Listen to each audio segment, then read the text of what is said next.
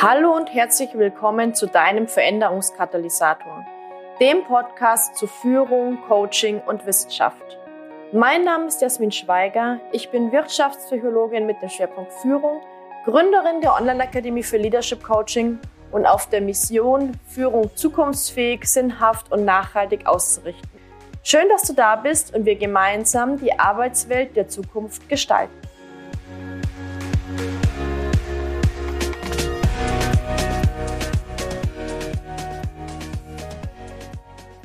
Herzlich willkommen zu einer neuen Podcast-Folge des Veränderungskatalysators. Heute habe ich mir wieder einen tollen Interviewgast eingeladen und zwar ist Saskia Bülow zu Gast. Sie ist Wirtschaftspsychologin, Coach und Expertin für, ich würde mal sagen, Lebenszufriedenheit, positive Psychologie. Und wir kennen uns, weil sie früher in meinem Studiengang Wirtschaftspsychologie und Leadership Dozentin im Fach Psychologie war. Heute sind wir Kolleginnen im doppelten Sinne, zum einen an der Hochschule und zum anderen natürlich auch Coaching-Kolleginnen.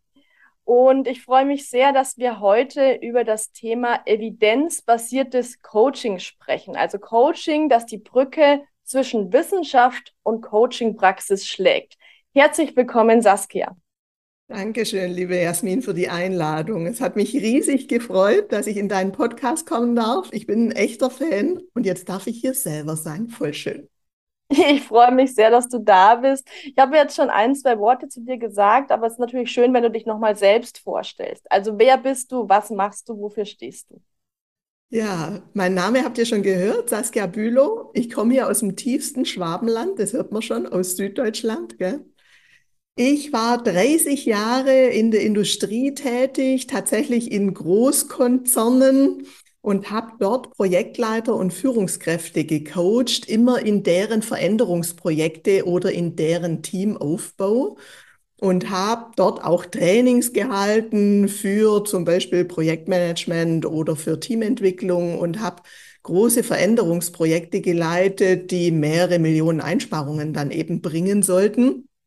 Äh, von Beruf her war ich früher mal Chemielaborantin, habe dann Wirtschaftspsychologie studiert und äh, bin selbstständig so seit 2018. Ich habe das in Teilzeit begonnen. Das war irgendwie so ein Hobby neben Arbeiten her.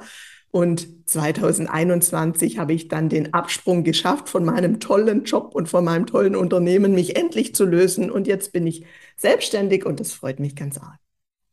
Ja, ich finde ja spannend, dass du jetzt gleich mal diesen Weg aufzeichnest, erstmal vielleicht sogar die Coaching-Tätigkeit in, in, Teilzeit zu beginnen. Ähm, du hast gesagt, okay, es war ein Hobby, ja. Auch ich habe ja so gestartet, da war es nochmal so nebenbei und dann, wenn man Vollzeit reingeht, ist es halt doch nochmal ganz anders. Was ich bei dir ganz spannend finde, du machst ja auch ganz viel Work and Travel. Magst du da vielleicht mal zwei, drei Sätze dazu sagen? Ja, das war tatsächlich so ein Lebenstraum von mir, nicht irgendwo jeden Tag in ein Büro gehen zu müssen, sondern flexibel zu arbeiten an schönen Orten der Welt. Und ich habe eben so eine Camperliebe. Ich habe so einen Vanbus, mit dem ich durch die Gegend braus, zum Wandern gehe, zum Radfahren gehe und immer dann, wenn vielleicht schlechtes Wetter ist oder wenn die Möglichkeit nicht da ist, dann nutze ich die Zeit zum Arbeiten in meinem Bus. Und wenn das Wetter gut ist, dann gehe ich zum Wandern. Also mir ist es einfach wichtig, ein zufrieden und erfülltes Leben für mich zu führen und das vereint für mich Reisen und insbesondere Bewegung und da ist mein Van einfach wunderbar dafür geeignet. Also das heißt, wer Saskia auf Social Media folgt, erfährt nicht nur Spannendes zum Thema Lebenszufriedenheit, sondern bekommt auch immer wieder tolle Inspirationen von den vielen Reisen, die du machst lass uns mal thematisch einsteigen. Was tust du fachlich in deiner Tätigkeit als Coach und Wirtschaftspsychologin? Ja, genau. Also ich selber bezeichne mich eher als Mentorin. Ich gehe da nachher gleich nochmal drauf ein, wo ich so den Unterschied sehe. Und ich sage immer, ich mache Challenge-Mentoring. Also bei mir ist nicht so das leichte Sofa, sondern ich piek's gern und provoziere auch gern und versuche die Menschen so ein bisschen aus ihrer Komfortzone rauszubringen. Und mein Hauptziel ist, Menschen zu begleiten, dass sie zufriedener und erfüllter leben können. Sowohl privat, aber ganz häufig ist es auch natürlich ein berufliches Thema. Aber das ist ja immer so miteinander vernetzt. Und wenn ich sage, ich mache Mentoring, dann ist es eben so, dass es bestimmt 80 Prozent mit diesem, ich nenne es immer Coaching-Hut ist, wo ich Fragen stelle, wo ich neugierig bin, wo ich neue Perspektiven aufmache, die klassischen Coaching-Fragen im Fragenmodus bleibe, aber dann auch immer mal wieder ganz bewusst den Hut wechsle und sage, okay, ich setze jetzt mal meinen Mentorenhut auf und ich lasse meinen Coachee oder Mentee teilhaben an Wissen aus der Wissenschaft? Also was sagen Studien jetzt gerade zu dieser Fragestellung? Was könnte man aus irgendwelchen Modellen jetzt mitnehmen? Erklären Modell oder erklär Studienergebnisse? Oder lass teilweise auch eben aus Erfahrungen in meinem Leben teilhaben, die sich auf diese Wissenschaft eben basieren. Und dann schauen wir, was der Coachee oder der Mentee eben jetzt mit diesen Studien anfangen kann und äh, was das vielleicht für ihn bedeutet, wenn er weiß, das wurde mal erforscht an vielen, vielen Menschen. Was hat das zum Beispiel mit meiner Motivation zu tun oder so? Hm. Ich finde das sehr, sehr spannend, weil ich auch immer wieder auf, hm, naja, Coaches, aber auch Kunden und Kundinnen treffe, die sagen, ja, ich möchte nicht nur klassisches Coaching machen, so wie du es jetzt beschrieben hast, sondern ich möchte irgendwie so eine, so eine Mischung machen. Und ich bekomme da auch ganz oft die Frage, okay, wie kann ich denn das dann in der Praxis umsetzen? Also ich mache das ja tatsächlich dann auch so wie, wie du, dass ich sage, okay, ähm, was weiß ich, jetzt wechsle ich meine Rolle und spreche das dann auch wirklich in der Session an. Wie gehst du da vor?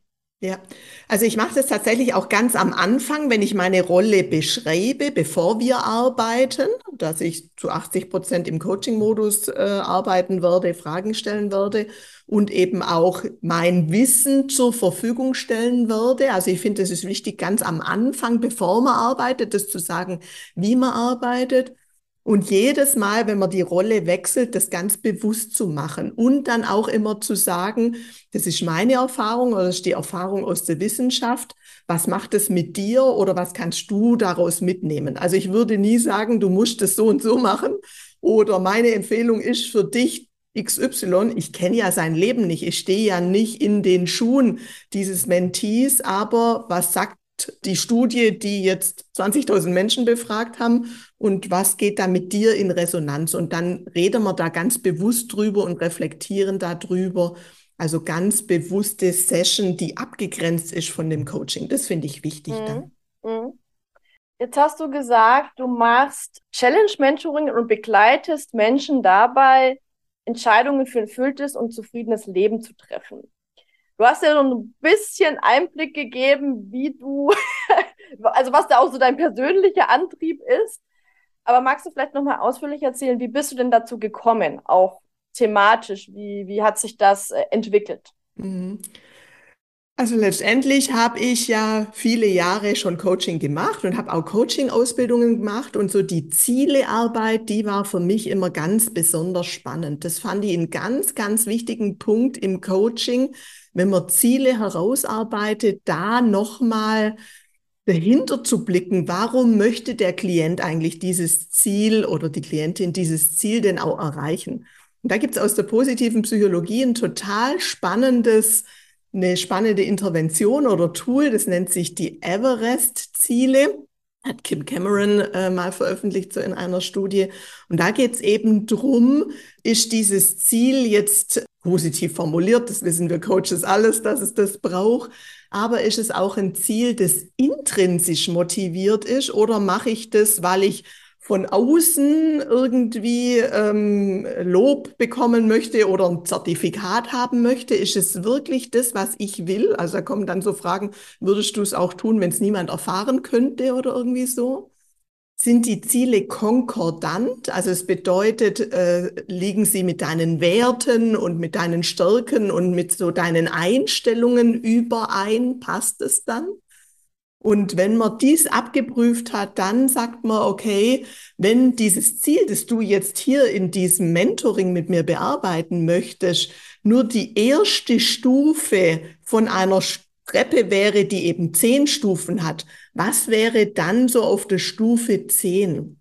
Und da kommt man dann eben an so Sinnfragen, an so Lebensziele. Ich selber nenne das dann immer Nordstern, dass man selber seinen Nordstern dann mal erarbeiten kann Und da geht es eigentlich immer letztendlich drum, wir alle Menschen wollen glücklich, zufrieden und erfüllt sein. Also es steckt eigentlich irgendwie immer dahinter, auch wenn ich viele kleine Lebensziele habe, wie bei mir jetzt, ich will mein Studium machen oder ich will einen tollen neuen Job bekommen oder so. Aber irgendwie hat jeder dieses Lebensziel, zufrieden und erfüllt zu sein.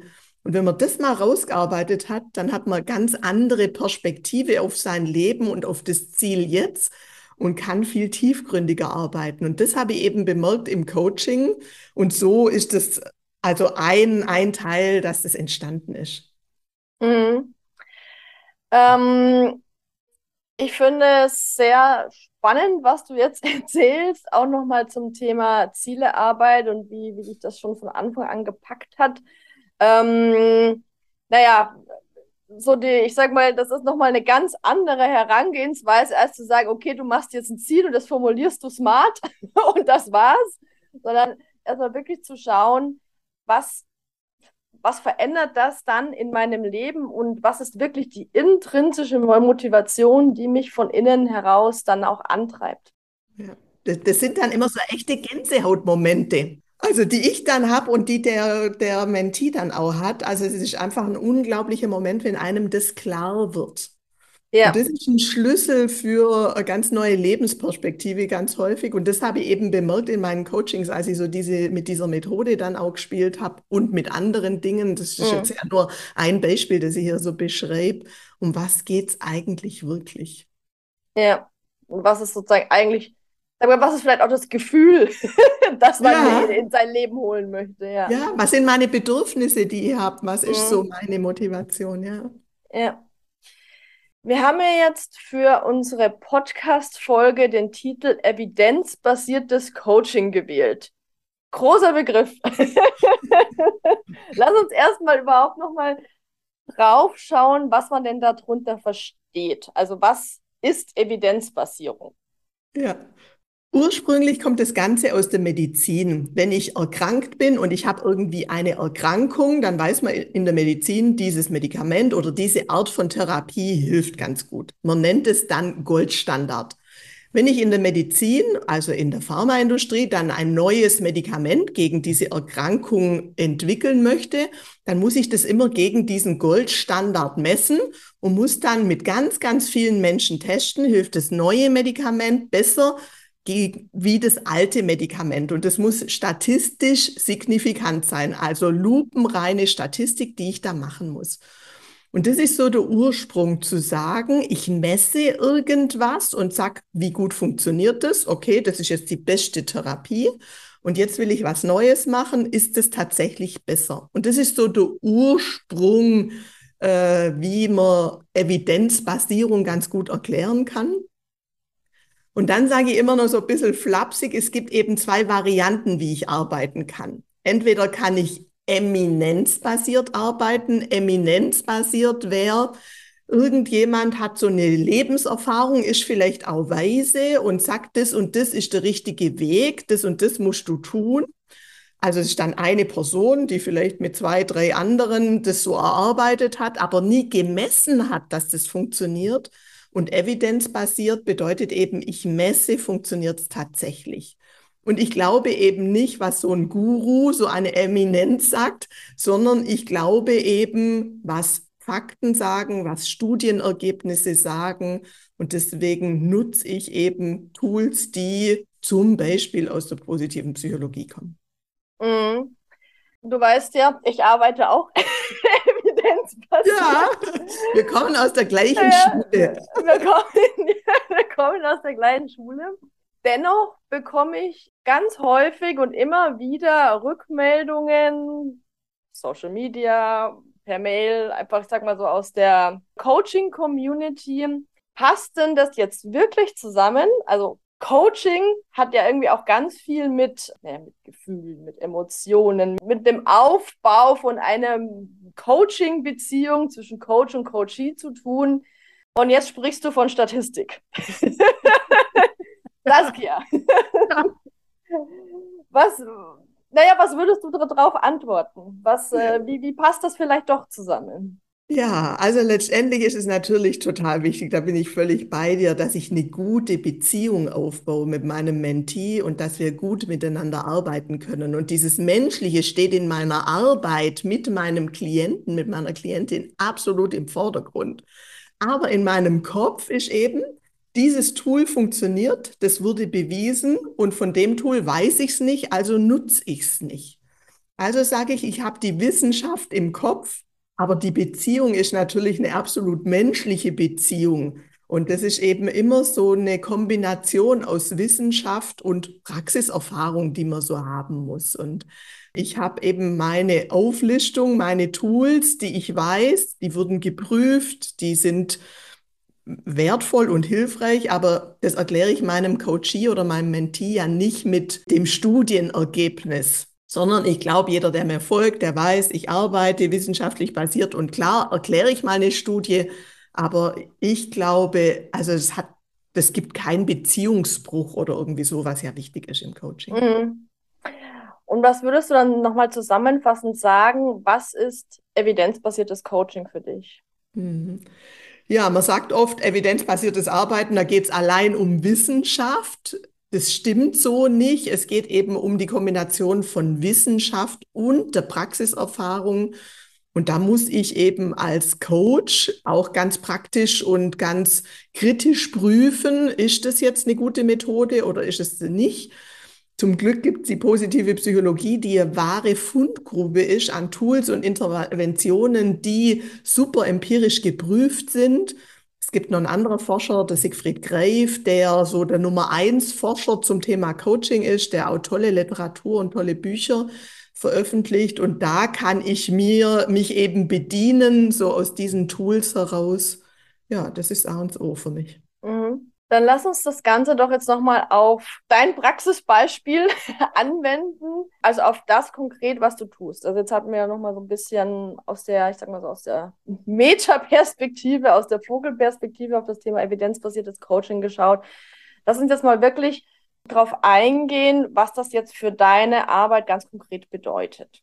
Erstmal, was so mein Hauptangebot ist, ist erstmal natürlich das Eins zu eins Mentoring. Das ist die Arbeit, die ich tatsächlich liebe, eins zu eins mit Menschen zu arbeiten. Wenn äh, man jetzt an ein klassisches Coaching denkt, arbeitet man meistens so in so einem 60 oder 90 Minuten Rhythmus. Wenn ich im Mentoring-Modus arbeite, arbeite ich gern in so einem Workshop-Modus wirklich von drei Stunden. Mal so richtig einzutauchen und tief zu tauchen in dieses Thema und da ganz viel Erkenntnisse zu haben. Und äh, jetzt gerade, wenn man an diese Everest-Ziele, die Methode, die ich vorher erklärt habe, da denkt, es braucht dann auch eine Weile und da muss man dann weiterarbeiten, wenn man so einen Gänsemoment hat, Gänsehautmoment und einen Aha-Moment. Deswegen arbeite ich gern in diesem Drei-Stunden-Modus.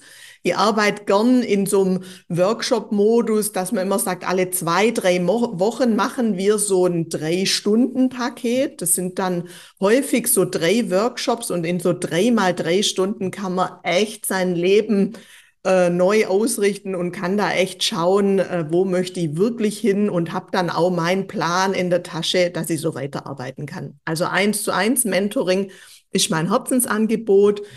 Und natürlich erreicht man damit nur relativ wenige Menschen, weil meine Zeit total endlich ist. Mache ich mein Angebot jetzt auch neu ab Oktober dann für Gruppen, dass ich Online-Kurse gebe, dass ich mit Gruppen bestimmte Themen erarbeite, wo wir in Gruppen mit Gruppen arbeiten, dann tatsächlich im Austausch diese Themen, wie kann ich zufriedener und erfüllter leben und arbeiten, bearbeite. Aber das ist jetzt ganz neu im Angebot. Also ab Mitte Oktober geht es mhm. los und es wird dann immer mehr. Ich habe so eine Akademie vor Augen für erfülltes und zufriedenes Leben, die alle Säulen der Lebenszufriedenheit so abbildet. Und das soll letztendlich mein Konzept werden, diese Akademie. Aber das braucht noch ein bisschen im Aufbau, viel Arbeit. Ja, klar. Was ich jetzt ganz spannend finde, ist, dass du jetzt naja, von deinem Konzept auch erzählst, sodass da nicht nur, naja, also du arbeitest nicht nur mit einzelnen Sessions, sondern du hast wirklich ein, ein, ein Konzept, das da dahinter steht. Und zwar nicht nur ein Konzept, das dahinter steht, zwischen, also hinter diesem 1 zu 1 Mentoring, sondern da ist sogar nochmal ein übergeordnetes Akademiekonzept dahinter, auf das du hinarbeitest. Ich bin ja ein super Fan davon, im Coaching auch wirklich mit ähm, einem Konzept zu arbeiten und nicht nur zu sagen, okay, schauen wir mal, was heute dran ist. ist auch mal wichtig, aber ähm, ich finde es sehr, sehr sinnvoll, tatsächlich ein fundiertes Konzept aufzustellen. Das ist wirtschaftlich sinnvoll, das ist aber auch inhaltlich sinnvoll. Warum hast du dich für dieses Konzept in dieser Form so entschieden? Hm. Also letztendlich ging es natürlich darum, ganz arg zu recherchieren und zu schauen, was sagt mir die Literatur. Wir sind jetzt wieder in Wissenschaft und in den Studien. Ich habe ganz viel recherchiert und geschaut, was funktioniert, was funktioniert eben nicht und habe dazu unterschiedliche Literatur dann genutzt. Da kann man in der Sekundärliteratur schauen. Sekundärliteratur sind tolle Schriftsteller, die wissenschaftliche Dinge zum Beispiel zusammenfassen für mich. Der Vorteil ist, die gibt's auch in Deutsch so ein Stück weit. Und wenn ich so Sekundärliteratur jetzt nenne, dann nenne ich mal Nico Rose oder eine Daniela Blickhahn, die in der positiven Psychologie tolle Bücher geschrieben haben. Aber ich habe eben auch mein Konzept aufgebaut, indem ich so in die Primärliteratur abgetaucht bin, dass ich Papers, Studien und so weiter, Bücher gelesen habe, wie jetzt zum Beispiel in Siegfried Greif, der ja Forscher ist, oder tolle Primärliteratur, die Barbara Fredrickson, die eben zum Thema positive Gefühle, das ist ja ganz wichtig für zufriedenes Leben, oder ich nenne jetzt nur noch Martin Seligman, Glücksfaktor, warum Optimisten länger leben. Das sind ganz gute, fundierte Literatur. Da habe ich mich so richtig eingegraben, geschaut, was sagt mir denn die Literatur, was brauchst.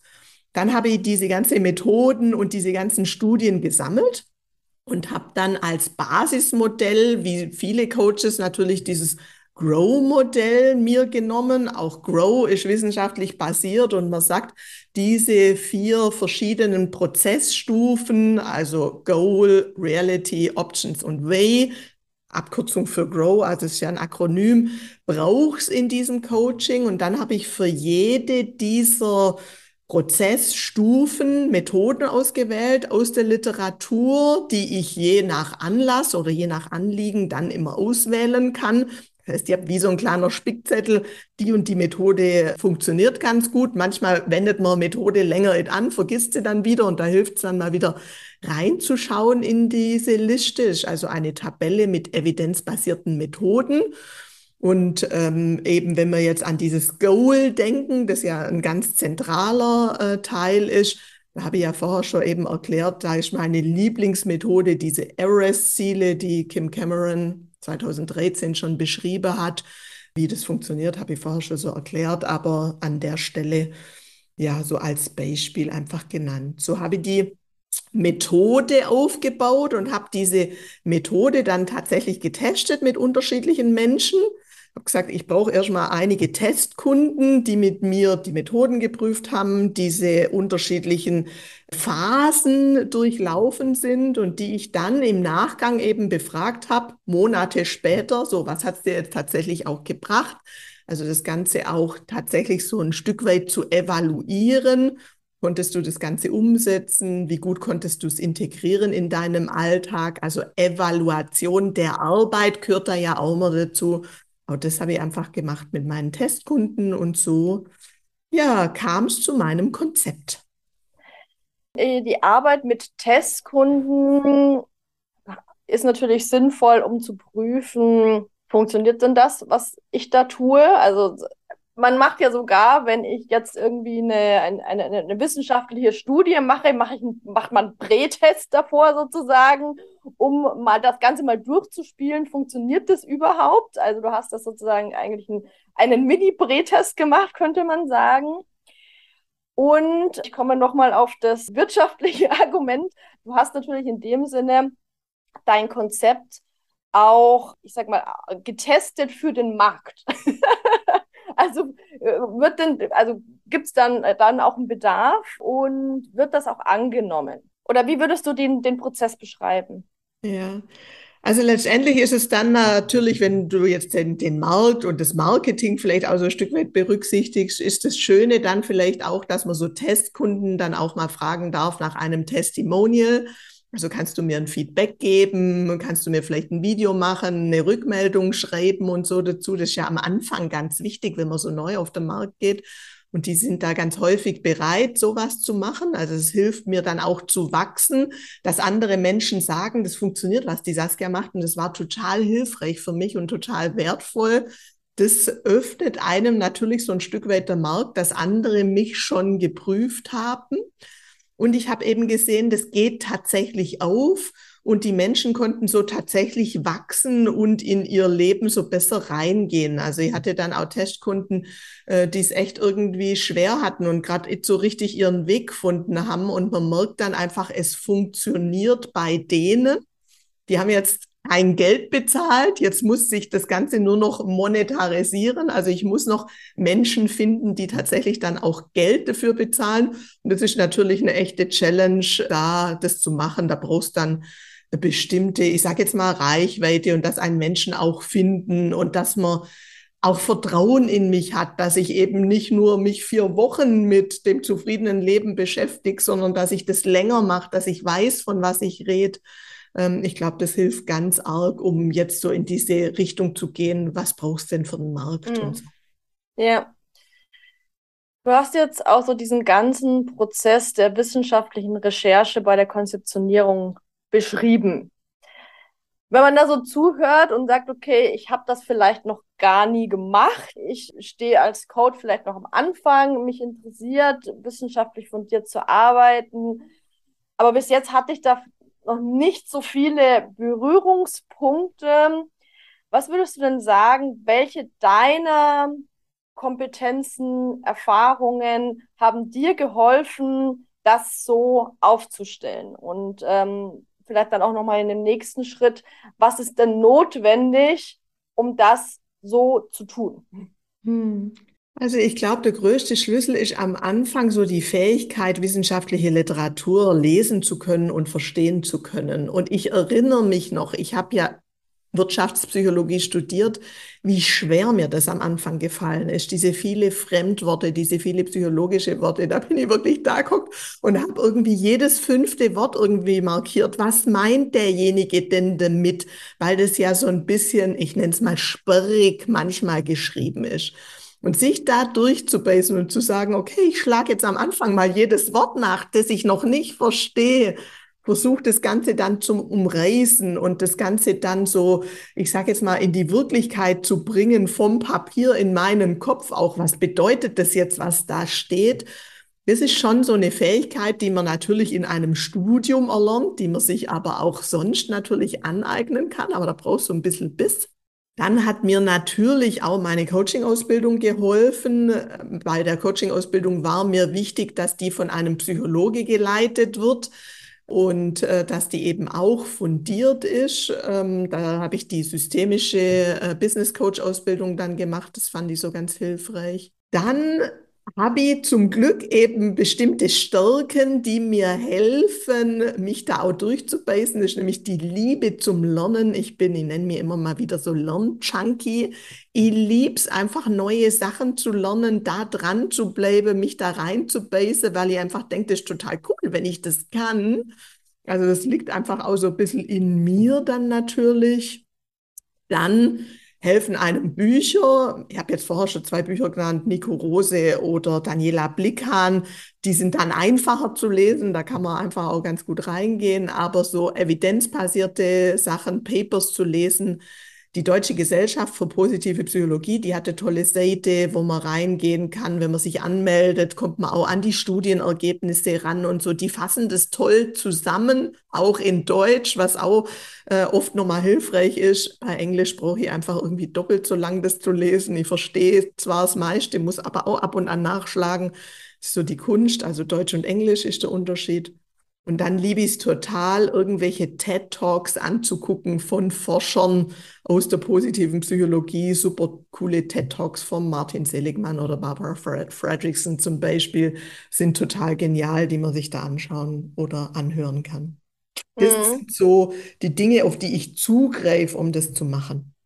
Ja, das bedeutet, es ist schon so eine gewisse, ich sag mal, Neugierde, so eine gewisse, so ein gewisses Durchhaltevermögen notwendig, um sich da, ich sag mal, du hast gesagt, durchzubeißen, aber vielleicht auch sich einfach da reinzugraben, um da mit, mit offenen Augen auch reinzugehen und zu sagen, was kann ich denn, naja, vielleicht auch in dem ersten Schritt auch nochmal ergänzend dazu nehmen. Das heißt ja, jetzt jemand, der sagt, okay, ich habe bis jetzt vielleicht meine, meine, meine Begleitung sehr stark auf meine eigenen Erfahrungen aufgebaut, der könnte ja im ersten Schritt auch erstmal vielleicht zu einem Thema stärker in die Recherche gehen und sagen, was kann ich denn vielleicht zusätzlich mit reinbringen? Was kann ich ergänzend reinbringen?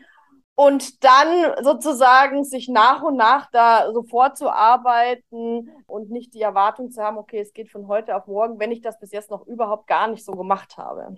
Ja, da stimme ich dir auf jeden Fall zu, würde genauso sehen und genauso machen. Und man muss ja nicht gleich so wissenschaftliche Studien lesen. Es gibt gute Sekundärliteratur, die erkennt man immer daran, dass die selber auch zitieren, die Literatur darlegen äh, ich glaube, wir verlinken dann auch zum Beispiel äh, Sekundärliteratur hier unten, äh, wo man mal so einsteigen kann und anfangen kann. Und man muss ja nicht gerade den Methodenteil von irgendeinem Paper dann jetzt verstehen, eins zu eins, erstmal. Mhm. Aus deiner Perspektive nochmal, was kann ein erster Einstieg sein, wenn man bisher noch gar keine Berührungspunkte damit hatte und bis jetzt noch überhaupt gar nicht wissenschaftlich fundiert oder vielleicht nicht bewusst wissenschaftlich fundiert gearbeitet hat. Das kann ja auch sein. Mhm. Ich glaube, so ein erster Einstieg könnte sein, sich Vorbilder zu suchen, die das schon so machen, die evidenzbasiert arbeiten. Ich selber lasse mich ja auch laufend coachen. Äh, also laufend, ja. immer dann, wenn ich eine Fragestellung habe, suche ich mir auch meinen Coach und dann kann man ja mal sagen, okay, ich teste mal so, wie arbeiten die denn, wie ticken die so? Also sich selber mal so ein Coaching, Mentoring zu gönnen, das mal zu erleben. Aber vielleicht auch Vorbilder zu suchen und die zu fragen, wie machst du das denn? Wie funktioniert das denn? Die so ein bisschen beobachten. Da gibt's ja, so spannende Erkenntnisse von Bandura, der eben sagt, der Mensch lernt ganz viel über Vorbilder, denen zu folgen auf Social Media, deren Podcasts zu hören oder was auch immer. Sich einen Mentor zu nehmen, der einen zur Seite nimmt und eben sagt, ich erkläre dir, wie es funktioniert und ich begleite dich so ein Stück weit. Das wäre auch natürlich ganz hilfreich. Oder eine Ausbildung zu machen bei der Deutschen Gesellschaft für positive Psychologie kriege ich eine super fundierte Ausbildung oder natürlich bei dir, Jasmin. Du hast da ein super wissenschaftlich fundiertes Konzept, da äh, sich weiterzubilden. Ich glaube, das sind so einfache Einstiege, die man wählen kann. Mhm. Was ich auch nochmal ähm, vielleicht nochmal ergänzen kann, ist, was ich mache, ist zum Beispiel, dass ich mir überlege, in welche Vertiefung möchte ich denn für die nächste Zeit gehen. Ja, also zum Beispiel bei mir ist es natürlich das Thema Leadership, ja. Und ich bilde mich ja auch ständig weiter. Ich, ich habe auch Mentoren, Coaches an meiner Seite. Aber überlege mir auch immer, wo möchte ich denn nochmal vertiefend reingehen? Also zum Beispiel, ein Thema, das jetzt auch demnächst anstehen wird bei mir wahrscheinlich, mit dem ich gerade liebäugle, ist auf jeden Fall so das Thema Resilienz. Und dass ich mir dann einfach nochmal raussuche, wer ist denn da führende Wissenschaftler oder Wissenschaftlerin in dem Bereich? Wer schlägt da vielleicht sogar die Brücke, diese evidenzbasierte Brücke zwischen Wissenschaft und Praxis?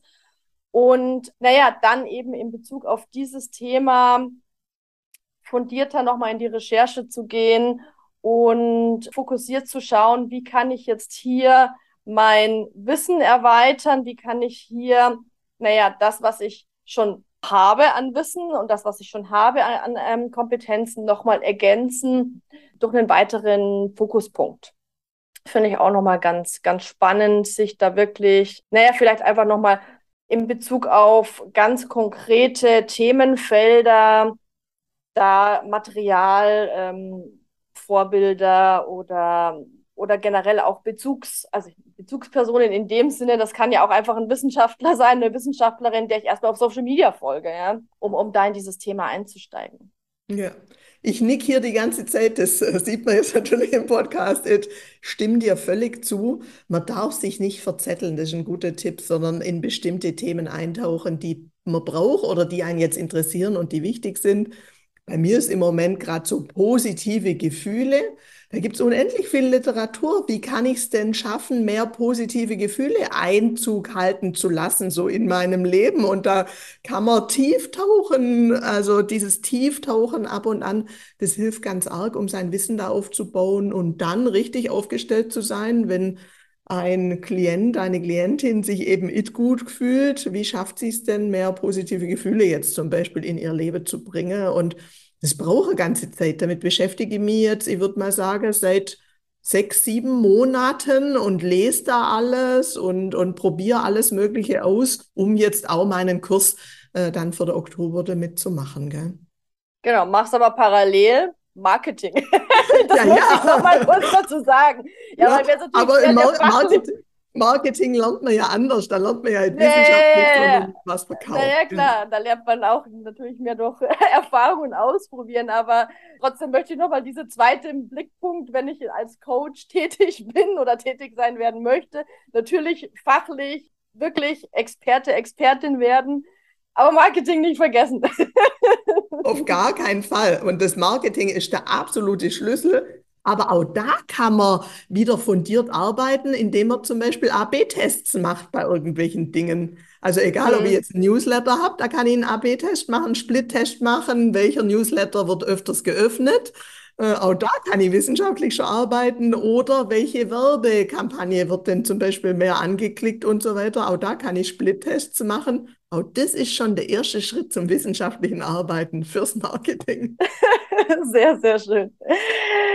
Saskia, lass uns zum, zum Schlusspunkt kommen und ich würde gerne von dir nochmal abschließend wissen, wenn jetzt jemand diesen Podcast gehört hat und ein bis drei wichtige Punkte für sich mitnehmen sollte, was sollte das sein? Mhm. Also ich glaube, ich brauche erstmal so eine gute Basis für mich, also gute Basis äh, schaffen mit Literatur, sich anzulesen und so weiter. Dann beim kritischen Arbeiten brauchst du auch so kritische Denkweise. Ich glaube, die muss man so ein Stück weit erlernen. Da hilft natürlich ein Studium oder eine fundierte Ausbildung, bei dir jetzt natürlich, bei einer anerkannten Akademie oder bei jemand, der wissenschaftlich fundiert arbeitet die richtige Literatur zu lesen, nicht irgendeine Beraterliteratur oder irgendein Coachingbuch, das eben halt nicht evidenzbasiert ist und dann lesen, lesen, lesen. Dann geht es darum, das Konzept zu entwickeln, das zu testen und damit Erfahrungen zu sammeln. Ich glaube, so, das sind die wichtigsten Dinge, die ich gern mitgeben würde. Vielen lieben Dank. Wo findet man dich, wenn man mehr über dich und deine Arbeit erfahren möchte und Work and Travel Bilder ansehen möchte? also hauptsächlich bin ich unterwegs auf LinkedIn, aber viel mehr Einblicke gebe ich natürlich auf Instagram. Da teile ich einfach immer wieder Stories so aus meinem Leben und da freue ich mich total über Vernetzung und auch über Nachrichten und Kommentare. Und natürlich gibt es auch eine Webseite von mir, saskia-bülow.de, wo man meinen Blog lesen kann. Also im Moment blogge ich ganz, ganz viel. Äh, alle zwei, spätestens alle drei Wochen erscheint ein neuer Blogbeitrag, immer wissenschaftlich fundiert, immer mit Literatur, also auch sogar in meinem Blog, auch wenn es ich sage jetzt mal, ein bisschen persönlicher geschrieben ist und so weiter, sind nur Tipps und Infos drin, die Hand und Fuß haben. Ja, genau. das ist doch ein schöner, das ist doch ein schöner Schlusssatz. Also wer zum Thema Lebenszufriedenheit etwas erfahren möchte, mit Infos, die Hand und Fuß haben, dann kann ich Saskias Kanäle sehr empfehlen. Wir werden das Ganze auch nochmal in den Show Notes natürlich verlinken. Wer dann direkt gleich draufklicken möchte oder drauf touchen möchte am, am Smartphone, und ja, mir bleibt zum Schluss nur noch, mich bei dir nochmal ganz herzlich zu bedanken. Vielen lieben Dank, dass du da warst. Vielen lieben Dank für die Einblicke. Dankeschön für das schöne Gespräch und äh, dass ich hier dabei sein durfte. Es hat mich riesig gefreut. Gerne. Und alle anderen Hörerinnen und Hörer möchte ich auch an dieser Stelle verabschieden und wir hören uns nächste Woche wieder.